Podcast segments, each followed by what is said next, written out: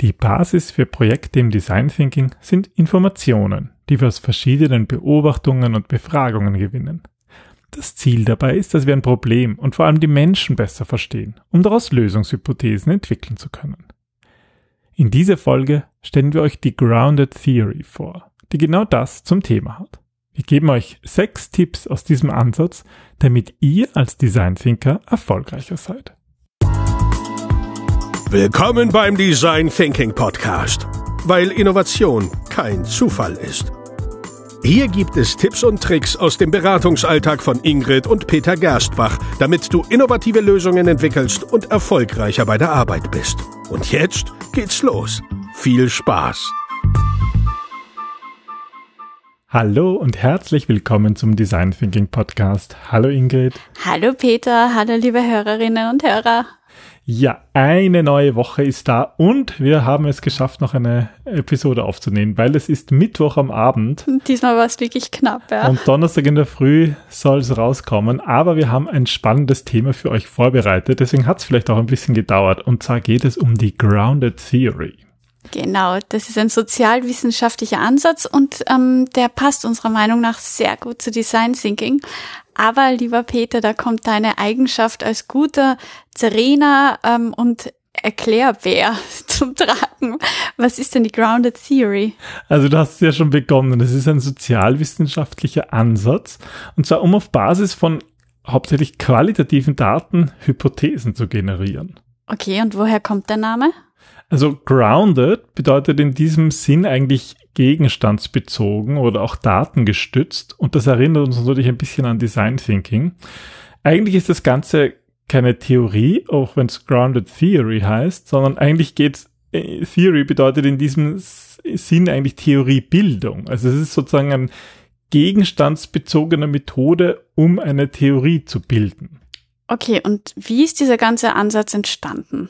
Also ähm, ähm erfunden oder ent entworfen haben das in den 1960er Jahren die US-Soziologen Anselm Strauss und Barney Glaser. Und zwar haben die ähm, in, das sind eben beide Soziologen und die haben im medizinischen Bereich geforscht. Und bekannt geworden ist es eigentlich durch ein Buch, das heißt Awareness of Dying. Mhm. Da haben sie mit, ähm, mit sterbenden Menschen Untersuchungen gemacht und sind zum Beispiel draufgekommen, dass wenn den Patienten gar nicht bewusst war, dass sie sterben werden, dass dann, dass das Auswirkungen auf die Interaktion hatte. Also das hat zum Beispiel dazu geführt, dass sie oft nicht gut gepflegt worden sind vom, vom medizinischen Personal. Also das hat eigentlich was mit dem Personal gemacht oder mit den Sterbenden? Naja, mit dem Personal, weil die eigentlich die nicht, die wollten die sozusagen nicht darauf aufmerksam machen, dass sie irgendwie sterben werden. Ach so, okay. Und das ist halt eine, eine, also das, das sind halt wirklich wichtige Themen. Und wenn man eine, wenn man das verbessern will, muss man zuerst verstehen, wie das funktioniert. Also man braucht eine Theorie. Mhm. Und durch diesen, durch das Buch sind sie halt bekannt geworden mit ihrer Forschungsmethode und sie hatten halt diese Theorie nicht am Anfang. Und das ist ja irgendwie so ähm, ähm, das Spannende, wenn man sich unterschiedliche Methoden anschaut. Starte ich mit einer Theorie und schaue, ob meine Daten sozusagen diese Theorie unterstützen oder drehe ich es um. Also so wie im Design Thinking, wo ich eigentlich schaue, okay, was ist die Theorie und ähm, welche Lösung könnte dazu passen? Genau, also der, der klassische Ansatz wäre so, also das nennt man so die hypothetisch-deduktive Methode. Die kennt man so von Sherlock Holmes. Ja, die Deduktion. Genau, der sagt Warum immer, der Hund nicht bellt. Genau, der sagt immer, er bildet eine Theorie und dann schaut er, ob die Fakten dazu passen. Genau. Und ähm, bei der Abduktion, was im Grunde die Grounded Theory verfolgt, da geht es eigentlich um die Generierung einer Theorie. Also wie komme ich überhaupt auf meine, meine Theorie? Das heißt, ähm, so Grundsatz von der Grounded Theory ist eigentlich, dass ich ähm, systematisch Daten erhebe und diese analysiere und dann entdecke ich neue Phänomene und die lasse ich mir aber laufend bestätigen. Also ich erhebe wieder Daten und verbessere meine Theorie und es ist sozusagen ist Datensammlung, die Analyse und Theorie steht in einer wechselseitigen Beziehung zueinander. Und das war damals in den 1960er Jahren ziemlich neu und ist jetzt eigentlich Standard, gerade in der Soziologie. Das ist irgendwie, wenn Wissenschaftler ähm, analytisch Design Thinking machen, oder? Ja, weil im Grunde, ich meine, das ist halt auch die Zeit, wo dann auch Design Thinking entstanden ist. Also mhm. Design Thinking passt da eigentlich perfekt dazu. Und deswegen war unsere Idee, dass wir in dieser Episode eine Folge machen, was wir sozusagen, wenn man jetzt sich mit der Grounded Theory beschäftigt, was man daraus lernen kann als Design Thinker. Mhm. Also wir drehen das sozusagen auch um und nutzen die Grounded Theory, um Erkenntnisse zu gewinnen, wie wir als Design Thinker ja besser Theorien bilden können, besser Design Thinken, Thinken, Design Denken machen. Oje. Das klingt eigenartig. Das klingt böse, ja. Ja, dann fangen wir doch gleich mal an mit den Tipps. Und zwar haben wir für heute sechs Tipps für euch. Genau. Und der erste Tipp ist Du bist nicht der Kunde. Das ist ein, ähm, ja, im Design Thinking ein sehr häufiger Denkfehler, um auch zu vermeiden, hinaus zum Kunden zu gehen oder zu den Menschen, für den ich eine Lösung generieren will, ähm, gehen viele Unternehmen davon aus, dass sie eigentlich den Kunden eh schon kennen. Also das ist ein ganz häufiger Fall, mit dem wir immer zu tun haben das ist, ähm, das, das liebe ich immer, wenn ich telefoniere, dann kommt, ah, Frau Gerstbach, diesen ersten Teil, das mit dem Einführen und so, das können wir weglassen, weil wir wissen ja, wer unser Kunde ist und was er für ein Problem wir hat. Wir kennen doch unseren Kunden. Wir kennen doch unseren Kunden. Und immer wenn das kommt, sage ich, uh, da wird spannend, da kann man hineinstechen, weil unter Garantie gibt's hier viel zu entdecken. Das ist für mich ein bisschen so die Deduktion. Ja, weil jemand, der, der glaubt, seinen Kunden so gut zu kennen, wie sich selber, der kennt meistens sich gut und verwechselt sich selber mit dem Kunden. Und die beiden US-Soziologen damals, also Strauß und Glaser, die hatten eben die Möglichkeit, wirklich in einem klinischen Umfeld ähm, mit, mit dem Personal und mit Patienten zu reden. Also die waren wirklich vor Ort. Die mhm. haben das nicht in ihrem, in einem Kämmerchen auf der Universität entwickelt, sondern vor Ort im, im klinischen Bereich. Und so ist es halt auch im Design Thinking ganz wichtig, dass wir wirklich zu unseren Kunden gehen, zu den Nutzern, für die wir eigentlich eine Situation verbessern wollen. Weil, also das häufigste, was ist, ist, dass wir ja blinde Flecken haben. Wir sind ganz oft in den Unternehmen und wir vergessen auch oft, uns zu feiern für das, was wir bis dato schon geschafft haben, weil die Unternehmen sind ja meistens erfolgreich. Und wenn wir kommen, dann geht es darum, gewisse Probleme zu lösen oder Produkte zu entwickeln. Aber im Grunde ähm, ist ein sind die Unternehmen, die wir unterstützen, an einem guten Punkt angelangt. Und das ist auch, der, der tragt auch jeder der Teilnehmer dazu bei. Und das ist auch wichtig, sich zu feiern. Aber durch diese, durch dieses tägliche dran arbeiten entstehen gewisse Rituale und gewisse blinde Flecken, die man dann selber gar nicht mehr so sieht, weil man einfach Teil des Systems und damit auch Teil des Problems ist. Ja, also, du bist nicht der Kunde. Das ist ein wichtiges Prinzip und ich glaube, das sollten wir als Design Thinker alle verinnerlichen. Mhm. Ähm, und deswegen sind ja auch Beobachtungen und gerade qualitative Erhebungen, wie zum Beispiel Gespräche, ähm, notwendig. Und der zweite Tipp ist, dass man seine die, die Informationen aus den Erhebungen möglichst wortgetreu niederschreiben sollte. Da geht es auch darum, dass es ganz wichtig ist, dass wenn wir Beobachtungen und Befragungen durchführen, die Menschen ja nicht zufällig Phrasen oder Sätze oder Wörter so sagen, wie sie sagen. Und wenn wir die nicht transkribieren, wenn wir die nicht wortgetreu wieder aufnehmen, dann verlieren wir ganz viel von der Energie.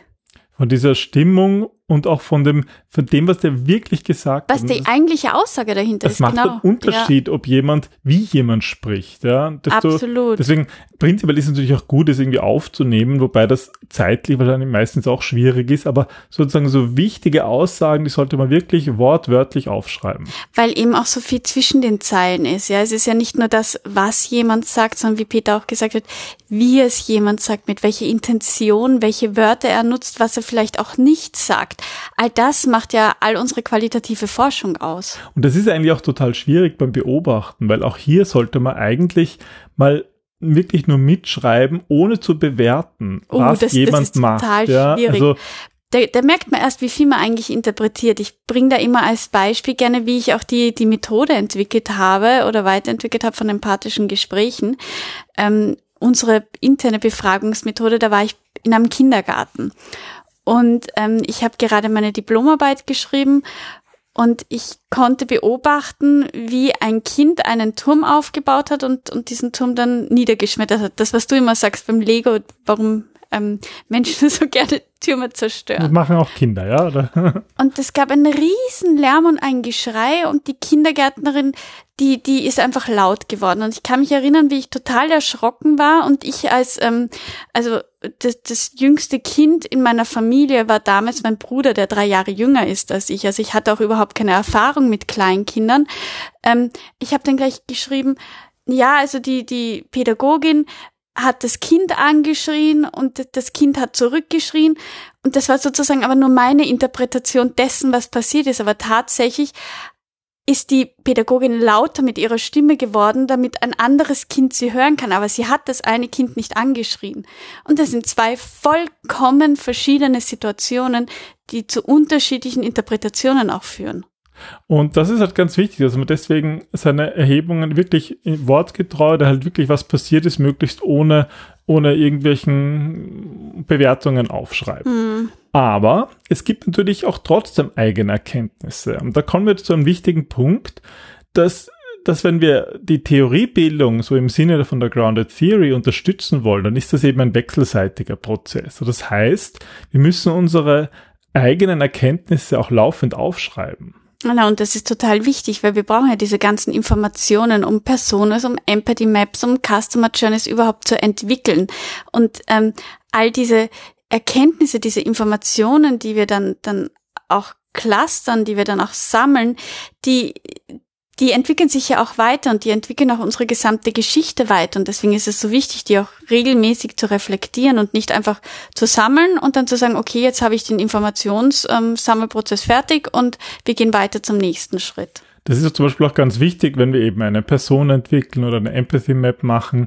Das sind Methoden, über die haben wir übrigens auch schon ähm, Episoden, viele, viele hier in einem Podcast gemacht, werden wir auch noch verlinken.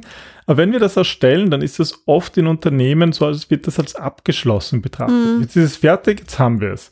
Aber die Grounded Theories erklärt uns eigentlich, dass das nicht gut ist, sondern dass es eigentlich wichtig ist, dass die Dinge leben und dass wir, wenn wir neue Erkenntnisse haben, die dort anfügen. Und das mhm. heißt zum Beispiel, die Persona ist nie fertig, sondern die wird immer wieder weiterentwickelt. Und die Empathy Map, wenn wir neue Sachen erfahren oder wenn wir vielleicht wieder mal nachfragen und draufkommen, was hat ein Kunde wirklich gedacht, dann wird das sozusagen aufgeschrieben. Und selbst wenn wir Hypothesen haben, können wir die dort aufschreiben. Wir müssen es halt nur deutlich machen, das ist jetzt eine Hypothese, das ist jetzt noch nicht wirklich validiert. Und das, das mag ich aber auch an der Grounded Theory so gerne, weil ja auch jeder Mensch lebt, ja, und mit jeder Erfahrung, die ich habe, hauche ich dem wieder neues Leben ein und und die Persona ist ja im Grunde eine Widerspiegelung von all den Informationen und das entwickelt sich weiter mit uns und mit dem Kunden. Also Tipp Nummer drei, die eigenen Erkenntnisse laufend aufschreiben. Dann kommen wir zum Tipp Nummer vier und zwar ähm, das Codieren als Entwicklungs- und als Entdeckungsprozess sehen. Da musst du, glaube ich, das Wort Codieren erst einmal übersetzen. Ja, also das wird vor allem verwendet so in der, eben in der qualitativen Forschung. Codierung wird eigentlich gemeint, dass man Daten kategorisiert und zusammenfasst, sie auswertbar macht, um Theorien Clustern. entwickeln zu können. Ja, wir nennen es meistens Clustern. In der Forschung geht es natürlich auch darum, es auswertbar machen für, für elektronische Datenverarbeitung. SPSS. Zum Beispiel, ja, aber im Design Thinking gibt es ja diese Entsprechung auch. Na, absolut. Also da, da gibt's eben dieses Kategorisieren, um auf diesen Kategorien aufbauend dann verschiedene Theorien erst bilden zu können. Und wir machen das halt meistens nicht EDV gestützt, sondern wir haben Post-its und schreiben unsere Wände. Erkenntnisse auf die Post-its, kleben die auf die Wände, clustern das auf den Wänden, mhm. aber das ist nichts anderes als Codieren. Mhm. Das heißt, Tipp Nummer vier, nutzt dieses Codieren, dieses Clustern und Kategorien wirklich als ein, als ein Entdeckungsprozess. Der auch wieder nicht abgeschlossen ist. Ja, also Entdeckung ist ja auch, ich gehe einmal auf Entdeckungsreise und die ist iterativ und mit jedem Schritt, den ich gehe, geht meine Reise weiter, aber auch mit jedem Schritt, den ich in eine andere Richtung gehe, setze ich bewusst eine Entscheidung. Und ich kann aber diesen Schritt wieder zurückgehen und noch mehr erfahren. Also es ist dieser ganze Grounded Theory, dieser ganze Design Thinking Prozess ist ja im Grunde nichts anderes als eine Entdeckungsreise im Dschungel des Kunden oder des Nutzers, für den ich ein Problem lösen möchte. Und zu reisen sind ja im seltensten Fall abgeschlossen, weil du machst Vorarbeiten, indem du dir irgendwie anschaust, in welche, in welche Richtung du du reist in welches Land, was brauchst du dafür an Vorarbeit, dann bist du im Land und dann machst du dir Erkenntnisse, die schreibst du auf. Also das Ganze ist, ist ein fortlaufender Prozess und damit man nicht verloren geht, muss man sich die Sachen auch irgendwie clustern. Ja, und ähm, du sagst jetzt, beschreibst irgendwie so, als wäre das ein nie endender Prozess, aber normalerweise sind die Projekte irgendwann auch zu Ende und irgendwann muss man auch sagen, habe ich jetzt genug Daten gesammelt? Und das ist Tipp Nummer 5. Genau, die theoretische Sättigung. Das ist einer der größten Ängsten von Unternehmen. Mein Gott, wie viele Leute muss ich denn da überhaupt befragen, damit ich eigentlich eine aussagekräftige Antwort bekomme? Und die glauben dann oft, weil sie so lesen, so bei, bei keine Ahnung, bei Wahlbefragungen, da werden dann tausend Leute befragt. Muss ich jetzt wirklich tausend Leute befragen? So, um Gottes Willen, nein, es gibt den Begriff der theoretischen Sättigung. Und zwar ist es halt so, dass genau diese Kategorisierung auch dabei hilft zu erkennen, ob überhaupt noch mehr Forschung notwendig ist. Also brauchen wir Informationen oder können wir sagen, okay, wir haben da jetzt schon alles, ähm, was, was, was sinnvoll ist oder was uns sozusagen, was uns auch keine neuen Erkenntnisse mehr bringt. Genau, und, und dann, dann können wir einfach aufhören. Das ist eben dieser Begriff der theoretischen Sättigung und der ist auch in der Grounded Theory wichtig und insbesondere Designsicherung sollte vor allem den Kunden Angst nehmen, die denken, sie müssen da jetzt tagelang, wochenlang Interviews und Gespräche führen. Es ist so spannend, wie schnell eigentlich auch ähm, wenig Interviews zu wirklich aussagekräftigen Informationen führen. Das sind sich viele gar nicht bewusst. Das kann man sich sogar ausrechnen, wer das mathematisch, analytisch, logisch haben will.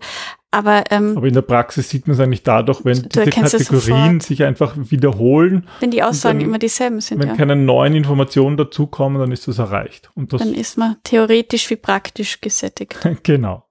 Ja, das war Tipp Nummer 5. Und der Tipp Nummer 6, da geht es um die Weitergabe unserer Erkenntnisse.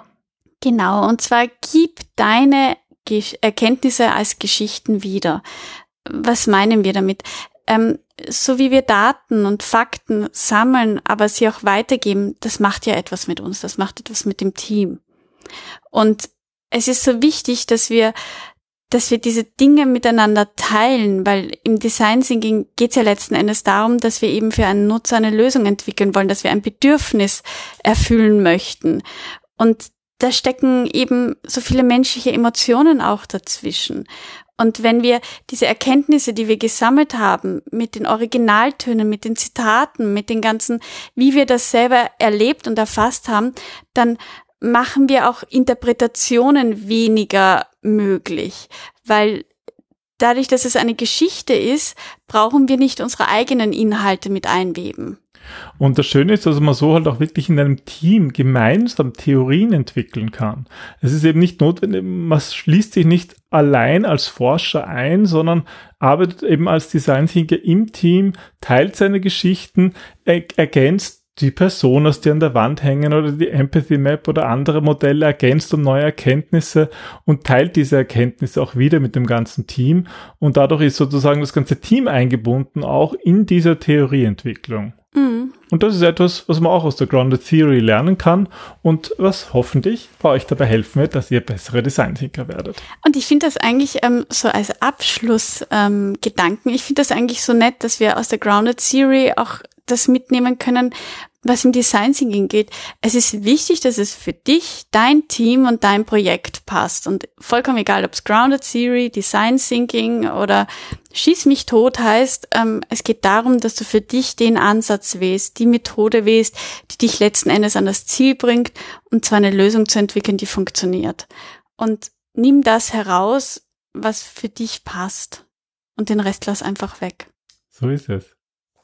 In diesem Sinne, ihr Lieben, wünschen wir euch eine erfolgreiche Woche und versucht diese sechs Tipps anzuwenden, wenn ihr ja in der Arbeit seid und mal ja interessante Erkenntnisse habt und daraus eine Theorie entwickeln wollt, wie zum Beispiel hm, Probleme gelöst werden können oder Kunden glücklicher gemacht werden. Und wie immer interessiert uns natürlich, ähm, was eure Erkenntnisse dazu sind, ob ihr irgendwie Ideen dazu habt, ob ihr es vielleicht auch schon anwendet, ob ihr andere Erfahrungen damit habt, dann lasst uns das doch einfach wissen. Genau, wenn ihr mehr wissen wollt über die Methoden, die wir genannt haben, dann schaut auf unserer Website vorbei unter gerstbach.at. Es gibt auch zu jeder Folge eine Episodenseite.